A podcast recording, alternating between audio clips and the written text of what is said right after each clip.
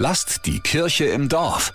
Vor zwei Monaten lief der allererste Gottesdienst in Deutschland, der fast komplett von künstlicher Intelligenz, also KI, getextet und gehalten wurde, in der Fürther Paulskirche.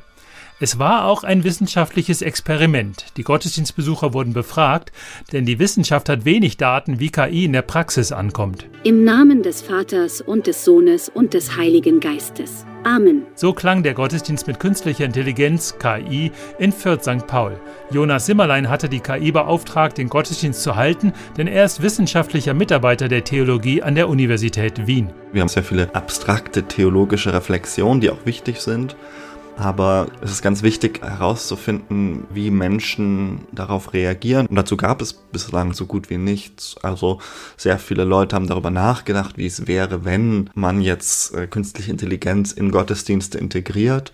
Und das war jetzt ein Versuch, na gut, jetzt machen wir das mal. Also Ärmel hochkrempeln und rein in die KI mit praktischer Intelligenz klären. Sind wir auf dem richtigen Weg oder? Erledigt sich das Problem ohnehin von selbst, weil die Leute so angegessen davon sind, dass sie sagen, warum sollten wir das jemals tun? Und bevor wir das aber nicht wissen, schien mir auch vieles im Diskurs schlicht und ergreifend Luftschlösser. Und das merkt man jetzt auch im Nachgang, dass sich Leute darauf beziehen, ausgehend von diesen Erfahrungen können wir jetzt die und die Thesen auch bestätigen oder eben widerlegen. Und das sind die konkreten Ergebnisse. Erstmal nichts wirklich Neues über die KI-Gottesdienstbesucher. Je jünger sie sind, desto positiver auch die Rezeption und desto offener waren sie auch der Technik gegenüber. Dann wird's spannend. Das Ergebnis ist ein Putt. Es gibt keine klare Richtung und schon gar nicht den goldenen Mittelweg. Es ist nochmal besonders die Nützlichkeit dieser Technologie, über die es keinerlei Konsens gibt. Die Mitten fehlen fast vollständig in den Antworten. Manche finden es offensichtlich schön, wenn da mehr in die Richtung weiter gedacht würde. Und es gibt eben auch einige, ja, die würden am liebsten sieben Siegel davor hängen.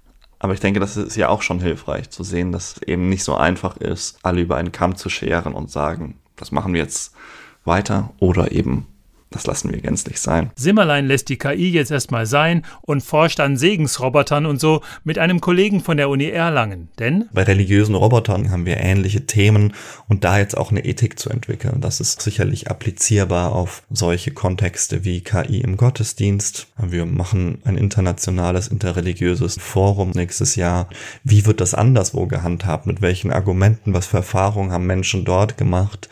Weil am Ende geht es mir immer um die Frage, machen wir religiöse Erfahrungen auch mit nichtmenschlichen Akteuren? Welche Rolle nimmt Technik in unserem Leben ein und eben auch in unserem religiösen? Christoph Leferz, evangelische Redaktion. Lasst die Kirche im Dorf. Immer freitags gibt's eine neue Folge. Abonniert uns gerne.